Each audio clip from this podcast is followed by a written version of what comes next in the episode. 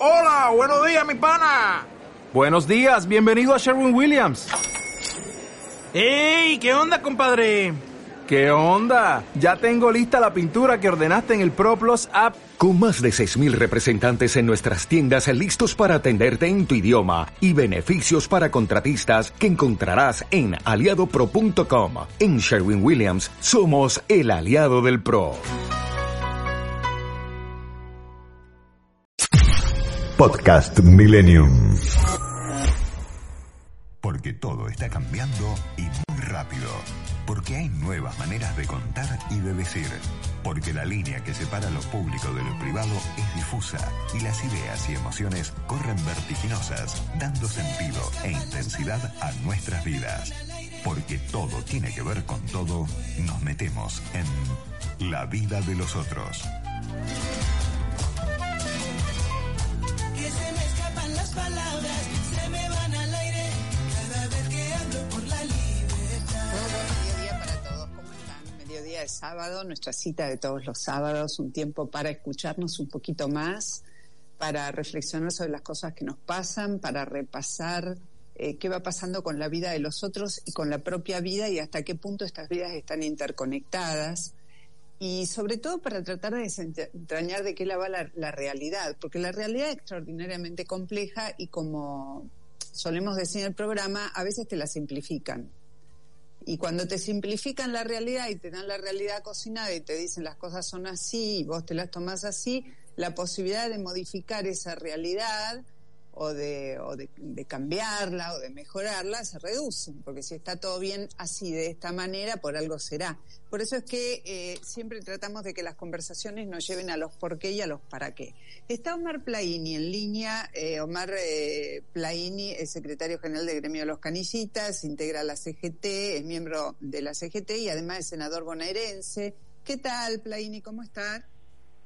¿Qué tal? ¿Cómo va, Mónica? Un placer saludarla. ¿Cómo está? Saludos a todos. Gracias. Hemos hablado muchas veces a lo largo de las últimas décadas, creo. Sí, creo que sí. Llevamos mucho sí, tiempo. por ahí menos en, en el candelero, diría alguien del espectáculo.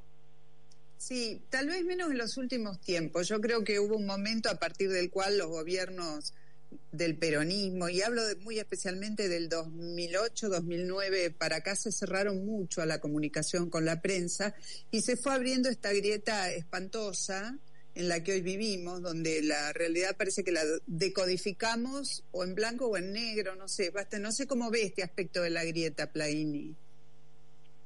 Yo creo que hay dos, dos situaciones. Una es la desigualdad que prima en el conjunto de la sociedad, del hombre y de la mujer que trabaja, eh, de miles, miles, millones de argentinos y argentinas que para poder tener un plato de comida caliente tienen que asistir a un merendero, a un popular, y eso es desigualdad. Desigualdad de un sistema hoy capitalista, financiero y especulativo, que evidentemente deja una parte muy grande de la sociedad mundial fuera de todo esquema. Por otro lado está la grieta, que creo que tiene que más que ver eso con la dirigencia de todo signo, política, sindical, periodística, empresaria, eclesiástica, me parece que eso pasa Sí, pero también, a ver, también permea a la, al común de la vida de la gente, a la familia, a No, los claro. grupos de amigos, a los que están relacionados por afectos eh, biológicos o históricos, ¿no?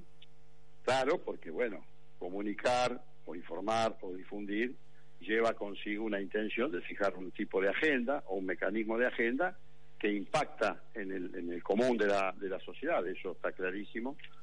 Y yo creo que en ese sentido este, este siglo no es un, siglo que se destaque tanto por la inteligencia, sino que se destaca más por la mediocridad. Hay mucho insulto, mucho agravio, mucha descalificación, mucha falta de respeto, eh, y me parece que eso no es bueno, no contribuye absolutamente en nada en un mundo tan desigual como este. Y yo creo que también está interpelada toda la dirigencia política fundamentalmente, porque de allí es donde se gobierna, propios y extraños, estoy hablando en general, y hoy claramente la sociedad no le da un cheque en blanco prácticamente a nadie. Y este es un tema Mm. que hay que revisar desde el punto de vista de la democracia, desde el punto de vista de las fuerzas políticas, que son el instrumento que tenemos. Yo creo que a lo largo de- del 83 a la fecha hemos logrado resolvimos la estabilidad política, pero claramente no hemos resuelto la estabilidad macroeconómica y eso genera en el conjunto de la ciudadanía este, una preocupación mayor que es la que estamos viendo hoy en día. Sí. Sí, coincido con usted que se han profundizado la desigualdad, pero también se han profundizado los enfrentamientos, estos relacionados con lo discursivo, con la grieta y con todo lo demás. Yo parto de la base que eso es una construcción política para dividir, para reinar, pero bueno, no vamos a debatir por ahí este tema. Pero, ¿sabe por qué eh, eh, No, yo pero traía puede este pasar de tema? ambos lados, Mónica, eso, ¿eh? No es exclusivo ¿Cómo? de un lugar, de un lado solo, eso es de ambos lados. Sí, eh, a ver, yo sé cómo empezó, lo, lo viví minuto a minuto. Y sé que cuando las cosas empiezan de una determinada manera, también cuando uno lo van acorralando, acorralando, acorralando, acorralando, no, no, no se puede salir de corral. Es difícil el cuadro. Pero este es un debate para tenerlo, no sé, digo, con, eh, por ahí en otro contexto. Pero yo llegaba acá por lo siguiente. Ahora estamos en una determinada situación a la que podemos discutir horas de por qué se llega a esta situación, la que sea. Eh, y todo se, se, se en blanco y negro. La CGT está, va a salir ahora a la calle, ¿a favor o en contra? No, no, no, no está claro. No, yo creo que tiene que quedar claro. Claro, hoy eh, vivimos, usted y yo lo sabemos, que venimos de la era dorada de la comunicación a través de la hegemonía del papel, de la radio y de los canales de aire, y hoy vivimos en un mundo de una dinámica extraordinaria con la revolución digital y con las redes que, bueno, eh, hay tanta información, tanta saturación que después, bueno, se toma alguna de esas cosas, depende de quién, la CGT se va a movilizar por una sencilla razón. Primero en defensa propia. Primero en defensa propia. Nosotros nos movilizamos para reivindicar nuestros pedidos, nuestros reclamos, que le puede servir al gobierno porque la mayoría de nosotros construimos esa, esa coalición. Esto hay que decir las cosas y llamarlas por su nombre. Este, el gobierno puede tomarlo esto y empoderarlo al gobierno frente a sectores concentrados de la economía, de la finanza, que claramente todo este tiempo han eh, incentivado corridas financieras, bancarias. Estoy hablando de los, de, los, de los grupos centrales de poder, hablo del núcleo sojero, de la Asociación de Empresarios Argentinos, de la Cámara de Empresas Americanas, este, la Asociación de Bancos, de la propia cúpula del PRO. Me parece que en ese sentido este, ha presionado, eh, quiero ser este, delicado en la, en la conceptualidad, presionado, yo diría mucho más, para tratar de erosionar a un gobierno que entró con dificultades ya en el 2019 con un mega endeudamiento y un ajuste ortodoxo que nos llevó a una situación tremenda. A eso le agregamos la pandemia más el conflicto bélico. Yo creo que hay parte del gobierno que se ha hecho bien y otras cosas que evidentemente no terminan Sí, de está bien. y que Eh, a ver, resolver. podemos encontrar mil explicaciones de cómo llegamos hasta acá, pero seamos Sí, claro. equitativos en un sentido, ¿no? Yo no voy a defender sí. al gobierno de Macri, ni mucho menos, porque estoy fuera del escenario político, realmente. Cuando opino, opino de lo que veo. Convengamos que tenemos 15 años de gobierno peronista y cuatro años de gobierno de Macri Sí, de los cuales, a ver, son no, no carguemos todos en los últimos cuatro años. Y después viene No, el no, no, de pero podemos Fernández, explicarlo, que ya Mónica. lleva tres años. Por eso yo le pre- estoy preguntando si, eh, porque la CGT sale a dar un mensaje. Y usted me dice que es en defensa propia, entiendo, de los sindicalistas y de los trabajadores, lo cual está muy bien. Organizaciones pero en- de- ¿para defenderse de quién? Porque ahora se empiezan a tomar una cantidad de decisiones, Massa empieza a tomar alguna cantidad de decisiones que podría perjudicar a la CGT. A ver, no digo al mundo de los trabajadores, a la CGT digo. A ver, nosotros representamos trabajadores, cada organización sindical, la, organización sindical es de carácter permanente, más allá del hombre de la mujer que la integre, en el tiempo que la integre, es la organización sindical, la defensa colectiva de esos intereses profesionales. Con respecto al nuevo ministro, todavía hay muchas preguntas para hacerse, hay pocas certezas, más que un- algunos anuncios, todavía hay muchas preguntas para hacerse. Yo no, yo no cargo sobre, sobre un funcionario, yo siempre he defendido ideas, propuestas, yo creo en un capitalismo organizado, a contrario censo de otros que piensan de- de- del libre mercado. Yo creo que, y, explico, un capitalismo organizado para mí es un Estado con capacidad regulatoria, para que los formadores de precios no hagan lo que se les da las ganas, para que no, que no haya la evasión que tenemos, la formación de activos en el exterior, o porque no haya este festival de importaciones y exportaciones que el mismo ministro Nivel anunció, eh, eh, eh, asumió, denunció si- eh, 722 empresas que se habían conformado en el último año y que hicieron A ver. 13.000 operaciones de, de, de facturación y sobrefactura, eh, sobrefacturación.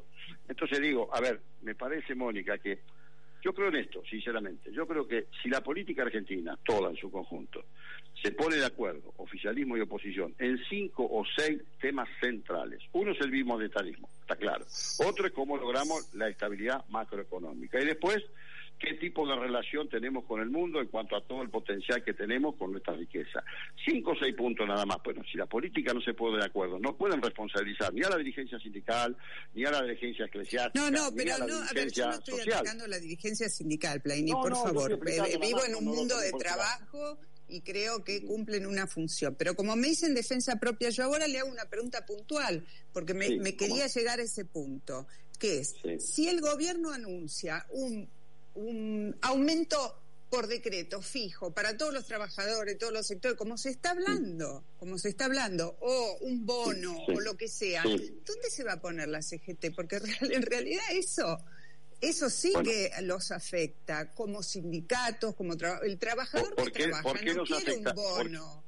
No, no, no, quiere ver, un bono, porque achata la pirámide. El, el que trabaja quiere condiciones. Vamos a explicarlo, Mónica, porque si no, por eso digo que hoy en la era de la, la época de las redes y la revolución digital todo termina deformándose mucho. A ver, ningún dirigente sindical que yo sepa, y yo integro la CGT, está en contra. Que, primera cuestión, las paritarias son inmanentes para nosotros. Como decíamos en los 70, los 80, esa raja tabla. Eso no se negocia, las paritarias. Eso es la discusión, de, de la libre discusión entre el patrono y, y- y los trabajadores. Si además de eso, reitero, si además de eso el gobierno nacional quiere dar un aumento por decreto generalizado para achicar las asimetrías entre la pirámide salarial de los que más ganan y menos ganan, o un bono, como le llame, ¿por qué nosotros no lo vamos a aceptar? Esto lo hemos dicho, quien le habla, Hugo Yasky, Pablo Moyano, Paco Manrique Les Mata, infinidad de dirigentes cuando nos han consultado ustedes de la prensa, colegas suyos y colegas, hemos dicho lo mismo, ¿por qué no lo vamos a aceptar nosotros? Como pasó ahora con la movilidad jubilatoria, los jubilados tienen una movilidad semestral, que eh, en este caso fue del 15 y algo por ciento, 15.35, y además el gobierno durante tres meses le da un bono adicional de 7 mil pesos. ¿Y qué le vamos a decir a los jubilados? Que no lo acepten, si están más necesitados que nadie. Está bien, Entonces, pero usted me está nunca- hablando, espera, Sí. pero a ver, Plaini, estamos hablando de cómo estamos en un momento del mundo de trabajo extraordinariamente complejo, para no hablar de las jubilaciones.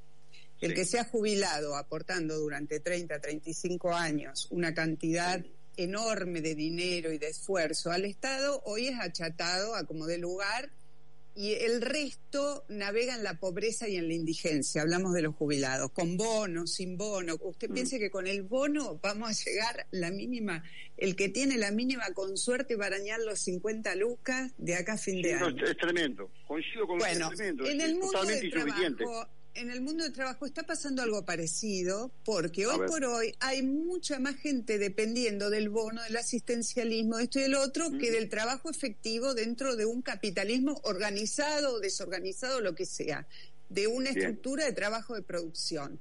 Esto es lo que se supone, tendríamos que ver cómo se resuelve, porque en la emergencia vivimos desde el 2002 repartiendo emergencia.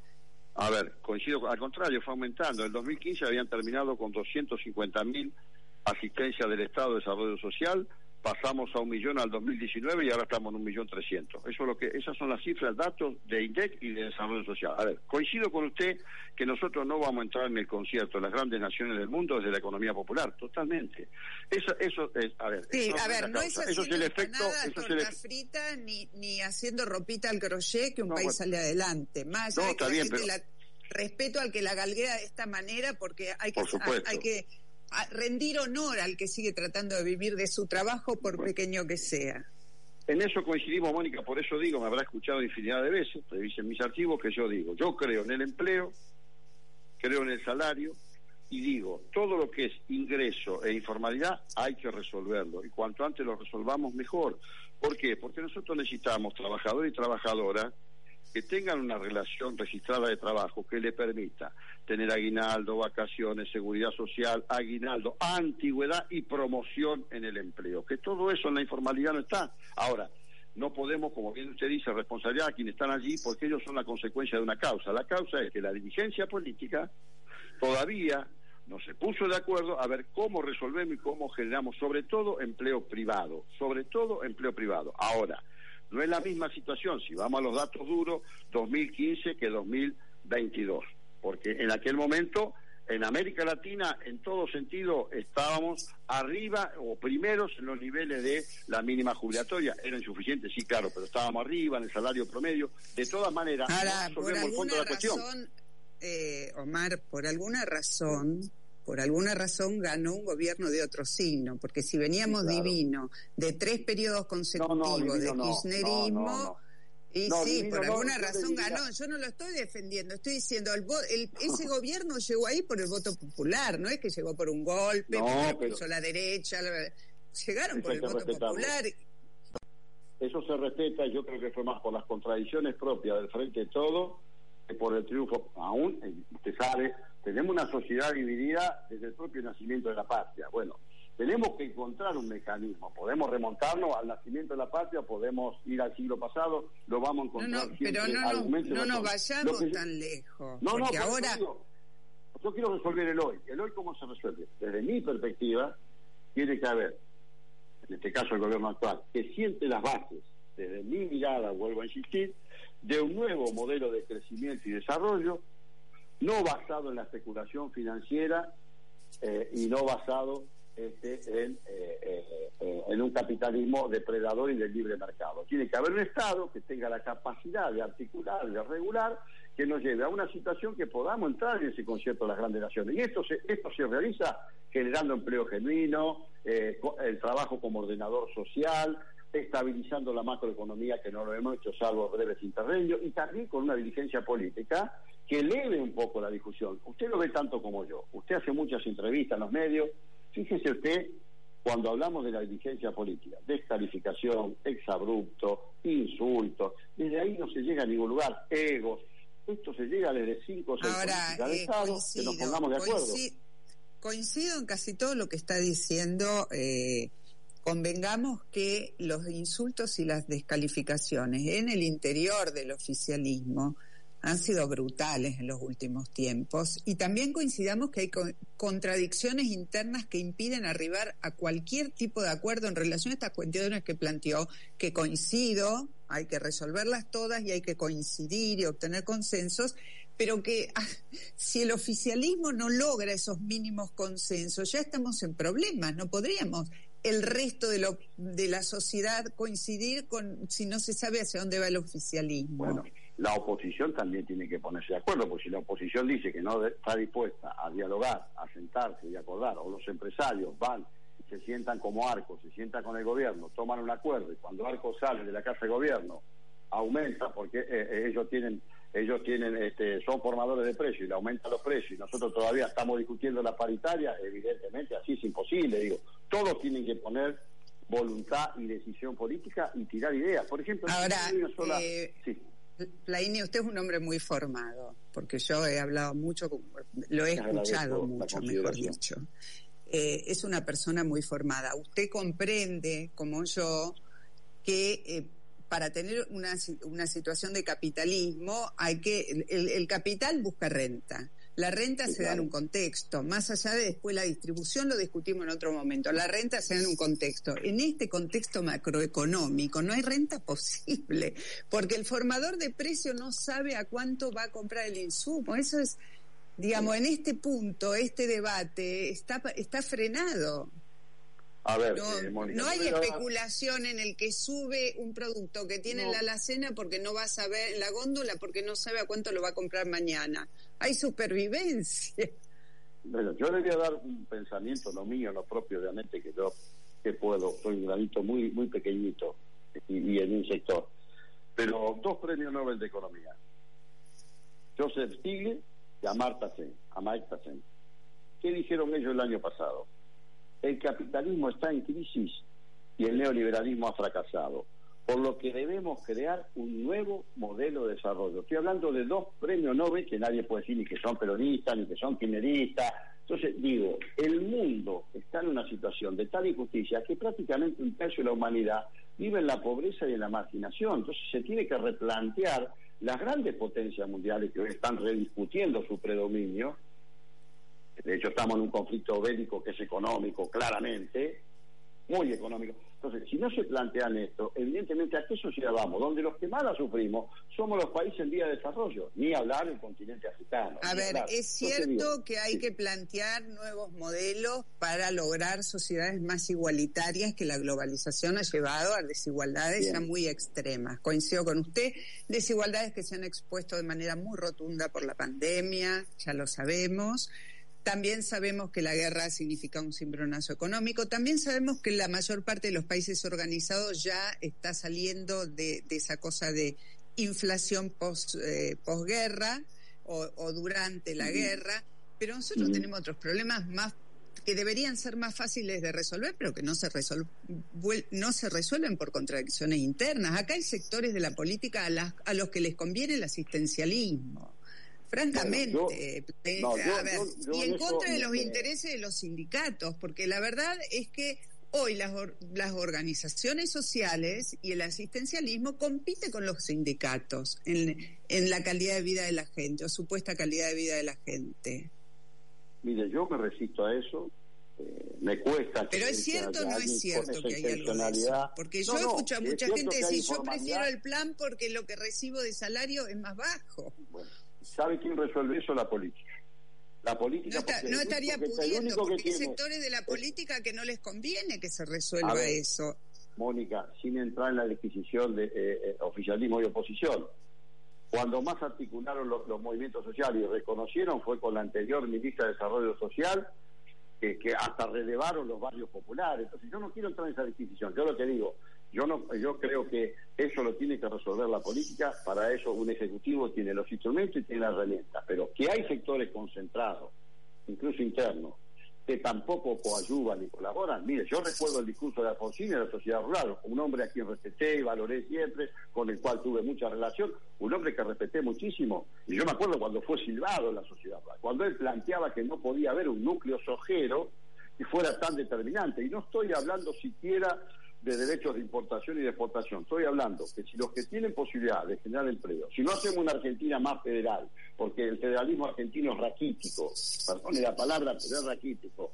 Digamos, si nosotros no establecemos cinco o seis puntos de acuerdo estratégicos y sobre todo Ahora, qué vamos a hacer eh, con el mismo monetarismo, bueno, va a ser imposible. O sea, Coincidamos no en algo, que- Play, sí. ni en este punto, hoy, agosto, ¿qué es hoy? 15, 14, no sé cuál, qué, qué fecha estamos, 13, ya no sé ni qué fecha vivo, 13, eh, 13 de agosto. Eh, el productor agropecuario está recibiendo un dólar que está la tercera parte del que se le da a un turista cuando entra al país, para no hablar de, de a cuánto se accede un dólar para reponer insumos. O sea, Está bien, está perfecto. O sea, a ver, eh, la realidad es que eh, menos de eso que que no entiendo cómo podría ser rentable. Hoy la- el mundo está esperando alimento y nosotros no lo podemos producir porque no ver. los dólares para los insumos. ¿Cómo es la cosa? A ver, a ver, Mónica, un tema, ya que hablamos de datos, vamos a hablar de datos. La recaudación pública del 70, eh, de la recaudación pública, el 71% en la Argentina corresponde a impuestos. Impuestos. Sí, El que 90, pagamos sí, todos, el- incluso los más pobres. Sí. Bueno, por- voy a eso. El 90% de esa recaudación se concentra en cinco impuestos. Se los digo. El primero es el IVA, que representa el 37%. Hasta el más indigente lo paga. El segundo impuesto es el de ganancia, que es el 27%, que injustamente paga un sector de la clase trabajadora y que el salario no es ganancia. Y el tercer, el tercer impuesto por derechos de importación y exportación, recién ahí está el 15%, que son eh, estos derechos de recursos aduaneros. Después viene el impuesto de débito y de crédito y después viene el de combustible. El, de combustible es 4 y el de impuesto de débito y crédito es menos del 9%. Entonces digo, a ver, si nosotros no nos ponemos de acuerdo de esto y no definimos que te- Argentina tenga una moneda de transacción y una moneda de reserva, y para eso se tienen que poner de acuerdo todas las fuerzas políticas, todas las fuerzas políticas, no vamos a encontrar la salida, entonces vamos a seguir poniendo parche contra parche contra parche, no va a ser el mercado que va a derramar alegremente, ni tampoco creemos en el Estado totalitario, esto en definitiva es la concepción de aquello que venimos del peronismo. Y yo creo que ahí tenemos que ponernos de acuerdo. Ahora, lamento decirlo, y lo digo con, con, con mucho dolor, hay una dirigencia en todos los ámbitos, de una mediocridad. Usted sabe que el siglo pasado era un siglo de grandes liderazgos, de mentes muy brillantes, y que en este siglo me sobran los dedos de la mano para decir cuáles son las mentes brillantes. ¿Estás contento? yo- A ver, yo lo, yo lo tengo que ir despidiendo porque tengo otra entrevista en el programa, ¿no? Pero digo, ¿Massa le genera ilusión a la gente de la CGT cuando se sientan, se reúnen entre ustedes? Obvio, ¿le Todavía no genera vimos, ilusión? no. No, yo creo que Massa lo que lo que termina siendo es un una nueva forma de cohabitación en, en- en- en la coalición de gobierno. Por eso le dije, todavía hay muchas preguntas y pocas certezas y lo veremos con el correo de tiempo. Es un hombre de la política, conoce toda la botonera del Estado y tiene aspiraciones que nunca las ocultó. Tiene aspiraciones También es cierto que llega con un plan que, re- que, que es la continuidad del plan Guzmán-Batakis y que Todavía, contradice digo, todavía- al ideario que bajó Cristina en, el, en, en Ensenada. O sea, estamos hablando de una contradicción muy fuerte en relación al Bueno. rumbo de la economía o al Bueno. supuesto plan económico. Entonces Bueno, hay, que, ahí hay ahí hay que- que saber si la CGT va a acompañar un plan ortodoxo como el que en principio, en principio presentó Massa, que está sostenido por sectores del, eh, digamos, capitalismo, por empresarios, o Bueno, lo que yo- dijo Cristina en Ensenada, pues son dos versiones de la historia. Sí, sí, no, no. La, la vicepresidenta habló muy, muy, muy claramente las causas de la inflación, que dijo que era una multiplicidad de causas. Y ahí habló de todo, desde lo fiscal. No, pero dijo que el déficit no era causa de la inflación, que la inflación no es por la emisión, que no es por la emisión eso. monetaria ni por la falta de dólares. Yo comparto eso del déficit, ¿sabe por qué? Porque de los 20 países del G20, dejemos Estados Unidos que eh, ellos tienen el dólar, pero también tiene la fuerza eh, la fuerza bélica. Pero Brasil tiene un déficit de más del 13%, China tiene un déficit del 11%, eh, el Reino Unido tiene un déficit del 8%, Japón tiene un déficit del 9%, entonces no es el problema solamente el déficit. Ahora, Sí, lo- a ver, CGT nosotros tenemos un déficit calamitoso y además la prestación de ningún servicio de calidad en el país todo. Da Coincido pena ver con cómo usted.2000 los estados Con- nacionales, provinciales, municipales. Dan Co- pavor. coincido, coincido con usted y tuvimos un superávit comercial de la balanza 2000, 2020 y 2021 casi este, de eh, en uno fue en el 2021 fue casi de 15 mil millones y poco más de 12 mil millones en el 2020 tuvimos un superávit comercial entonces digo por eso hay que discutir el problema la CGT no va a aceptar ningún ajuste ortodoxo. De hecho, hay un sector importante, usted sabe que también nosotros ahí hay varias corrientes que ayudamos a la CGT, si no tendríamos un solo secretario general, y tenemos tres. Nosotros, eh, con el tema Guzmán, cuando lo recibimos, si usted revisa los archivos, eh, Guzmán vino en diciembre del año pasado a la CGT, los primeros estuvo con nosotros, un hombre muy didáctico, muy ameno, un profesor, un catedrático. Cuando nosotros le hicimos la pregunta, ¿qué, qué plan alternativo tenía para acordar con el fondo? Él, renunció al ministerio y nunca nos respondió. Y yo dije en aquel momento, tengo serias dudas de cómo se va a acordar con el fondo, porque el fondo siempre, eh, esto es como en mi época, aquellos que acumulamos juventud, decíamos, el prestamista, siempre, siempre el prestamista eh, te va a condicionar, siempre. Esto es lo mismo, Sí. fondo no serán los grandes los, los grandes condicionamientos, pero siempre va uno al ajuste. Ojalá, Bueno, por lo que pronto ya, no lo haga. por lo pronto ya Massa dijo que van a tener, van a respetar el- la meta del 2,5%. O- Ese es un tema, ese es un tema de ajuste, seguramente para los que menos tienen, Eh, bueno. seguramente va a ser un tema de y bueno, bueno, ahí vamos a discutirlo porque nosotros no estamos dispuestos. Por otro lado dijo que iba a darle iba reconocía lo que nosotros veníamos planteando un sector de la CGT en reestudiar el tema de asignaciones familiares que no todos los trabajadores asalariados registrados lo cobran solamente 2 millones sobre 6 millones 200 mil y también dijo que iba a haber una compensación eh, producto de la de la excesiva este, inflación con los trabajadores que estaban entre 50 mil y 150 mil pesos. Eso, vamos a ver cuáles son todas las medidas, vamos a ver cuáles son las de carácter distributivo y cuáles no. Eh, Todavía no hemos hablado, no nos hemos sentado con el nuevo ministro de la CGT y también de la, dentro de la CGT, usted lo sabe, eh, tiene mucha experiencia en esto, que nosotros hay distintos matices, matices, no todos somos lo mismo, no todos venimos de la misma historia, entonces lo que a mí me parece que sí tenemos que agotar todo, todos los diálogos posibles para encontrar, ponernos de acuerdo, sobre todo la fuerza política, que son los que gobiernan, se tienen que poner de acuerdo cinco o seis puntos centrales si queremos que la Argentina pueda ingresar al concierto de las grandes naciones desarrolladas del mundo en algún momento, que no va a ser de la noche a la mañana.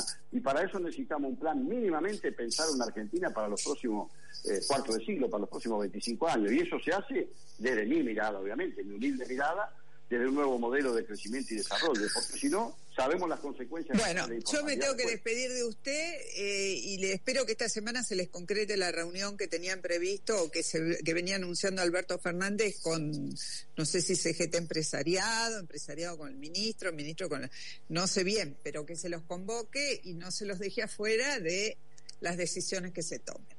Esperemos que, que no, porque somos la fuerza de trabajo y le dejo un mensaje para todos los oyentes. Nosotros necesitamos que la política vuelva a crear. Si la política vuelve a crear, la sociedad argentina va a volver a creer. De lo contrario, no hay un cheque en blanco para nadie aquí. Gracias, Plaini, muy clarito. Hasta la próxima. Gracias por todo este tiempo. Chao. Chao. Bueno, tras la pausa, que es breve y con una tanda, vamos a hablar de las estafas virtuales. Atención que los teléfonos están peligrosos. Tiempo de publicidad en Millennium. Honda Pilar, líder en ventas de cero kilómetros, servicio técnico, usados seleccionados, todo en un solo lugar. Honda Pilar, número uno en ventas y servicios. Ruta Panamericana, kilómetro 46800, Pilar. Escucha Millennium en tu teléfono con nuestra nueva app. Nuestra nueva app. Podés escribirnos en vivo y estar más conectado. Más conectado. A todos los programas de tu radio. Tu radio. Ahora Millennium te acompaña a todas partes. A todas partes. La magia de este planeta está contenida en el agua. Hidratate. Tu cuerpo te lo pide. Agua mineral Antártica. En Moby Dick. Llegas fácil desde cualquier lugar. Estacionas en nuestra playa cerrada. Disfrutas del aire de Costanera Norte y de la onda de nuestro salón. Y comes rico, muy rico. ¿Hace falta algo más para un almuerzo ideal? Vení a Moby Dick. Vení a Moby Dick. Sin reservas, en la cabecera norte de Aeroparque. Si el documento es importante, la compañía es importante. Impresoras láser y fotocopiadoras multifunción Kiosera. Aplicaciones y servicios personalizados para capturar, distribuir y administrar sus documentos. Servicio técnico en todo el país y el costo más bajo por copia. Bruno Hermanos, distribuidor oficial Kiosera con más de 80 años en la República Argentina. 4362-4700. Recuperamos 1.700 kilómetros de vías y reconectamos 56 localidades en todo el país. Conoce más en argentina.gov.ar barra transporte. Primero la gente. Argentina Presidencia. Fin de espacio publicitario. Millennium 106.7 Donde todo tiempo futuro, sin dudas, será mejor.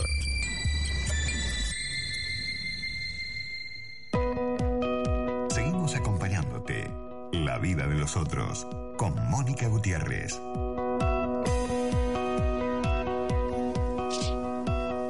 Bueno, le damos las muy buenas tardes a Julito López, eh, tecnólogo y experto en informática. ¿Cómo te presento, Julito?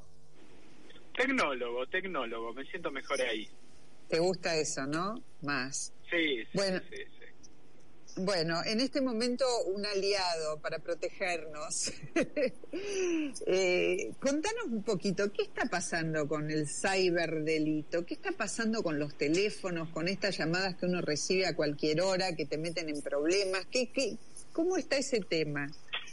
A ver, si vos te fijás, pregúntate a vos mismo cuánta gente tenés cerca tuyo que fue víctima de aunque sea un intento de fraude. Sea teléfono, porque te llaman y te dicen que son del ministerio de acá, de allá, que te mandaron un mail, que te mandaron un WhatsApp, y te vas a dar cuenta que hay por lo menos un 40% de la gente que te rodea a vos que fue víctima, objetivo o directamente cayó en alguna estafa. ¿Y eso por qué ocurre? Ocurre porque tenemos como un problema en las cárceles, más allá de que están atestadas, etcétera, etcétera, que les dan a los presos teléfonos, tienen internet, todo el tiempo y se han vuelto call centers del mal. Entonces, Ah, ¿qué pasa? bueno. Vos, vos tenés, ¿cuán- ¿cuánto será la población carcelaria? ¿20, 30 mil personas? Son 30 mil personas, es el call center más grande que tiene Argentina puesto a disposición de estafar. Con todo el tiempo del mundo, además. Claro, claro, que- es que otra cosa no tienen para hacer. Em, pero digo, más allá de todo esto, tenemos que entender que es la empresa más grande o el call center más grande que tiene nuestro país. No hay nada más grande que el delito en las cárceles con respecto al fraude telefónico. Em, y eso es lo que nosotros estamos sintiendo. Por otro lado está eh, la ingenuidad del usuario, por otro lado está el problema con las plataformas, la adaptación a, a estas nuevas herramientas, por ahí está todo el resto. Pero si vos hoy tuvieras que tomar una medida que cortara un poco esto, sin duda, sin duda, lo primero es los teléfonos e internet en las cárceles y lo segundo, un banco central que regule mejor las pseudoentidades financieras, que es otro problema de la parte de estafas que está ocurriendo. A Pero ver, ¿cómo dos es eso? ¿Qué, es- qué son las Mira. pseudoentidades financieras? Ahora, justo hace tres horas hablé con una víctima que me contaba lo siguiente. Me dice, fui a vender un sillón, em, la persona me pidió el me, me, pidió el alias de mi cuenta bancaria para hacerme el depósito. Y el alias es un dato que yo te tendría que poder dar a vos porque se supone que vos me tenés que depositar a mí el dinero si no cómo vas a saber en dónde Eh, y dice que la persona esta nunca le transfirió nada ni tampoco le pidió el sillón. Ok. Tiempo después le aparecen 30 mil pesos en la cuenta de él y una persona lo llama por teléfono y le dice, la verdad, discúlpame, te transferí no 30, 50, 50 mil pesos a tu cuenta sin querer, eh, me lo podés devolver porque sabés que somos una familia que vivimos con lo justo, bla, bla, bla. El tipo va a la cuenta de él, se fija y efectivamente había 50 mil pesos transferidos. Y él dice, claro que sí, como no, no te hagas problema, te los transfiero le transfiere esos 50 mil pesos que le habían aparecido a él de la nada. Tiempo después va a cobrar el sueldo y se da cuenta que hay un descuento como si fuera una cuota. Cuando dice, ¿y esto qué raro? Hace una nota al banco diciendo, desconozco esta cuota. Tiempo después, te diría dos semanas, él estaba con su mujer eh, por hacer estos estos créditos eh, que están dando para, para hacerte tu propia casa, estaba con los últimos detalles para que le den el crédito, el procrear, y le dicen de procrear, mira, no te lo podemos dar porque está figurando en el veraz. Se le cae el crédito. Ahí es donde él vuelve a investigar qué era lo que estaba pasando, esto en el lapso de dos meses, y se da cuenta que le habían sacado un crédito rápido a su nombre. La entidad pseudobancaria se llama Créditos al Río.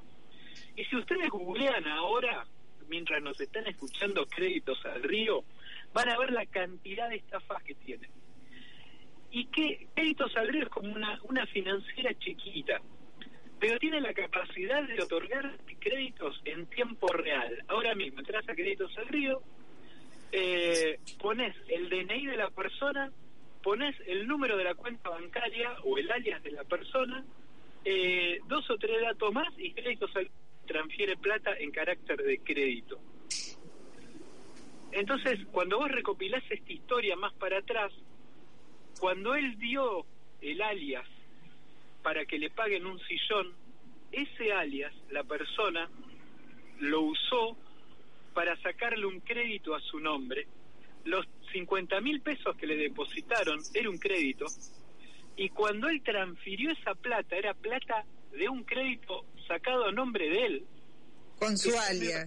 Ahora, pero estamos, per- perdóname, el alias que le transfiere es de un banco Cual- todo- Muchos de nosotros tenemos, casi todos, cuentas bancarias. Algunos con alias, otros con CBU, pero muchos con alias, porque es más fácil. Eh, Es lo mismo. o sea que vos no le podés entregar tu alias a nadie. En, en realidad te- tenés que poder hacerlo porque de alguna manera, eh, igual el problema no es con el alia, hubiera dicho el CBU es lo mismo, ¿eh? Está bien, Eh, pero si vos no podés dar tus datos de tu cuenta bancaria, no hay sistema, porque ¿cómo te transferirían? Bueno, ese es el problema. Pero el problema no es el número de cuenta o el número de CBU. El problema es que existen estas empresas pseudo bancarias como Créditos al Río que tienen la capacidad que no están reguladas por el Banco Central, que es lo que tendría que hacer o la Comisión Nacional de Valores o el Banco Central regularlas, eh, tienen la capacidad de otorgarte un crédito y tienen la capacidad de descontarte descontarte de tu cuenta la cuota de ese crédito. Eh, entonces ahí viene el problema. Vos fíjate, si vos me das tu CBU ahora, tu CBU o tu alias, yo lo cargo en cualquier home banking para transferirte un peso, un peso, e inmediatamente con ese número me va a salir tu nombre entero, tu número de DNI. Entonces, con solo tener tu CBU, tu CBU o tu alias, yo ya tengo esos dos datos principales, DNI, tu nombre entero, tu número de cuenta porque me lo acabas de dar, y ahí busco un poquito más en Google y voy a obtener, suponete, tu domicilio. Con esos tres datos, yo por online te saqué un crédito a tu nombre, que te, de- te lo depositan en tu cuenta. Cuando vos lo ves desde la perspectiva de créditos al río, que es estas pseudo financieras, ellos dicen, suponete que nos estafan, dice Crédito al Río, pero si Mónica Gutiérrez nos pide plata y yo deposito la plata en la cuenta de Mónica Gutiérrez, yo estoy seguro que Mónica Gutiérrez es Mónica Gutiérrez y la plata fue a Mónica Gutiérrez. Esa es la perspectiva que tienen. Eh, es, muy interesante cómo se está explotando esto, pero lo que está pasando es desidia del Banco Central en regular cómo se puede tomar un crédito en el país eh, y quiénes tienen acceso a descontarte dinero de tus cuentas. Esos son, ese es el problema. El Banco Central no existe en, Sí. en Argentina para lo que son las estafas. Bueno, a eso yo también subiría eh, que hay plataformas bancarias que están funcionando muy mal, muy mal. Un día andan, otro día no andan, estamos en reparaciones, te mando un mensaje y todo eso va generando un clima de confusión que a uno le facilita entrar en trampas. ¿Me explico? Claro, sí, sí, claro. Eh, Es, es eso que vos decís. Es fundamental. La gente, cuando hay un problema, que agarra Twitter, que agarra Instagram, que agarra Facebook, y eso no son canales para comunicarte con tu entidad financiera. Porque no, porque no podés eh, eh, darte cuenta si estás hablando con una cuenta original del banco o es una ficticia. Pero arranca en esto que vos decís, anda mal los sistemas bancarios y realmente no hay una conciencia de parte de ellos cómo hacer para que el sistema sea seguro. Y te dice, te atiendo en Instagram, pero vos tenés que verificar que tenga un simbolito celeste. ¿Y sabés lo que hace? ¿Sabés lo que hace el asaltante?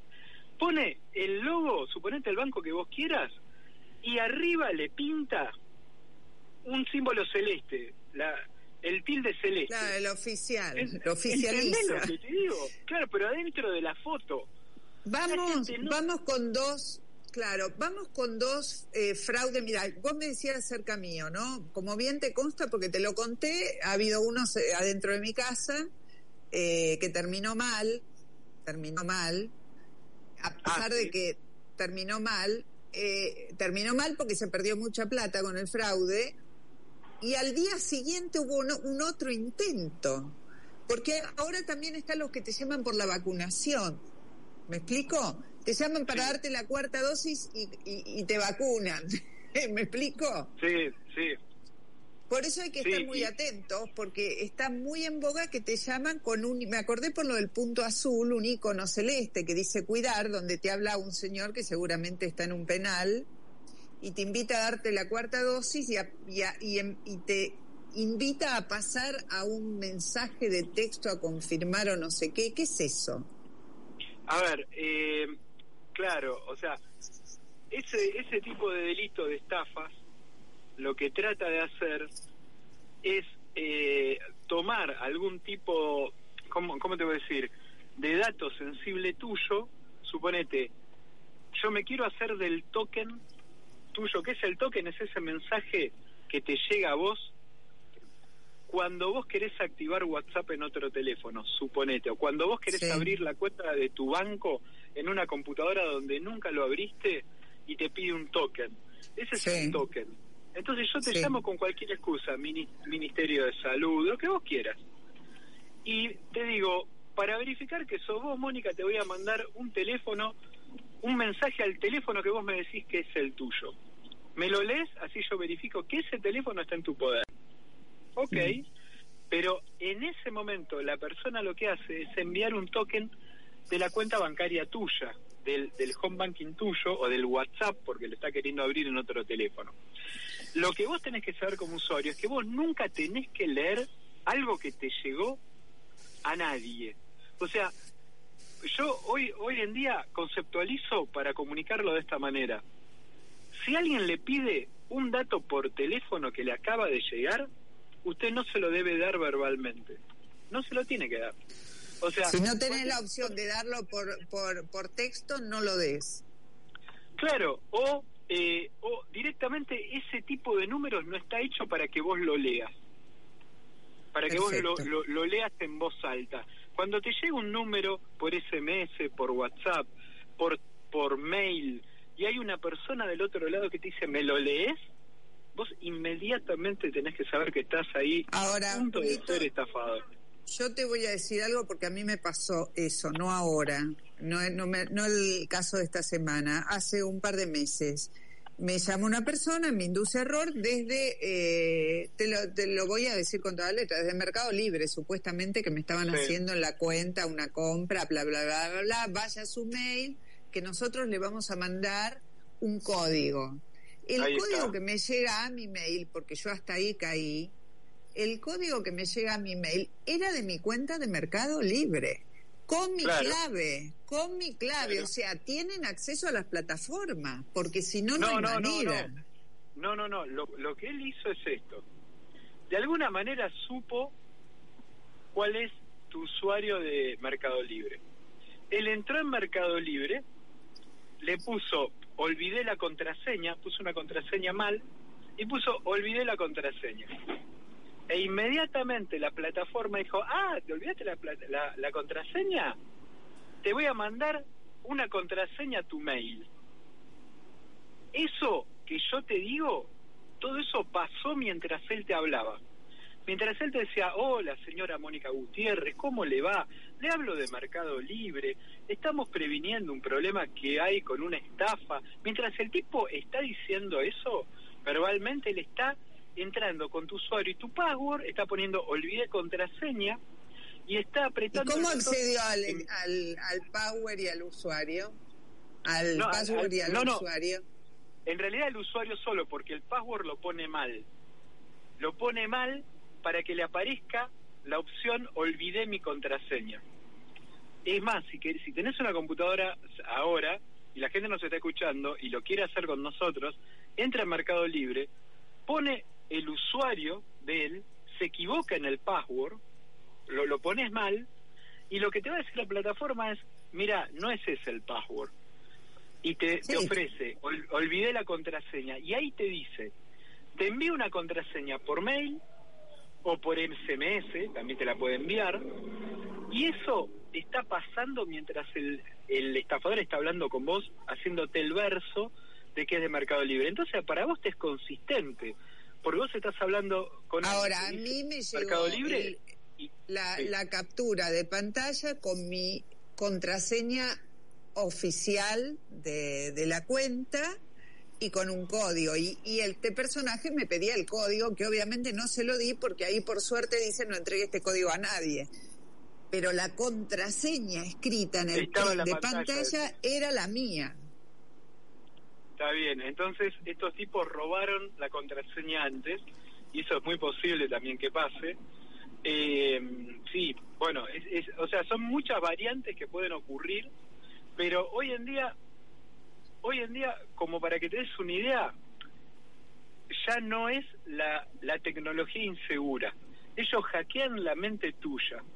La persona a hackear sos vos.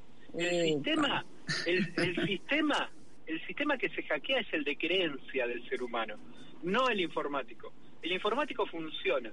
Lo que, lo que los tipos hackean es la mente. La mente con las creencias, con, con todo lo que viene emocional. Suponete, ¿sabes cuál fue el mejor, el mejor ataque que se hizo en el país vía mail para robar contraseñas? Uno de AFIP, uno de AFIP, que mandaron mails falsos que decía directamente AFIP. Venía como si fuera de AFIP y en el título era multa automática, era el, el- el asunto del mail. Y abajo decía, no se ha detectado pago del mes anterior, se, ok. se lo multan 5 mil pesos. La, la, la gente se embalaba, le daba tanta bronca leer AFIP y una multa que no no chequeaba lo que estaba leyendo. Son psicólogos, son psiquiatras. Y- Julito, te, te tengo, mentales. te tengo que despedir porque se me terminó el programa. No hay problema, un gusto hablar siempre con vos. Un lujo hablar con vos. Hasta la próxima. Un beso. Bueno, chao. chao. Gracias por ayudarnos. Era Julito López el que estaba en línea. ¿eh? Bueno, nos despedimos de ustedes hasta el próximo sábado. Gracias a nuestra operadora Soledad Tuchilo. Gracias Marcelo Churba. Gracias Mariano Midaglia y gracias a la radio por tenernos en sus oraciones. Chao. Podcast Millennium.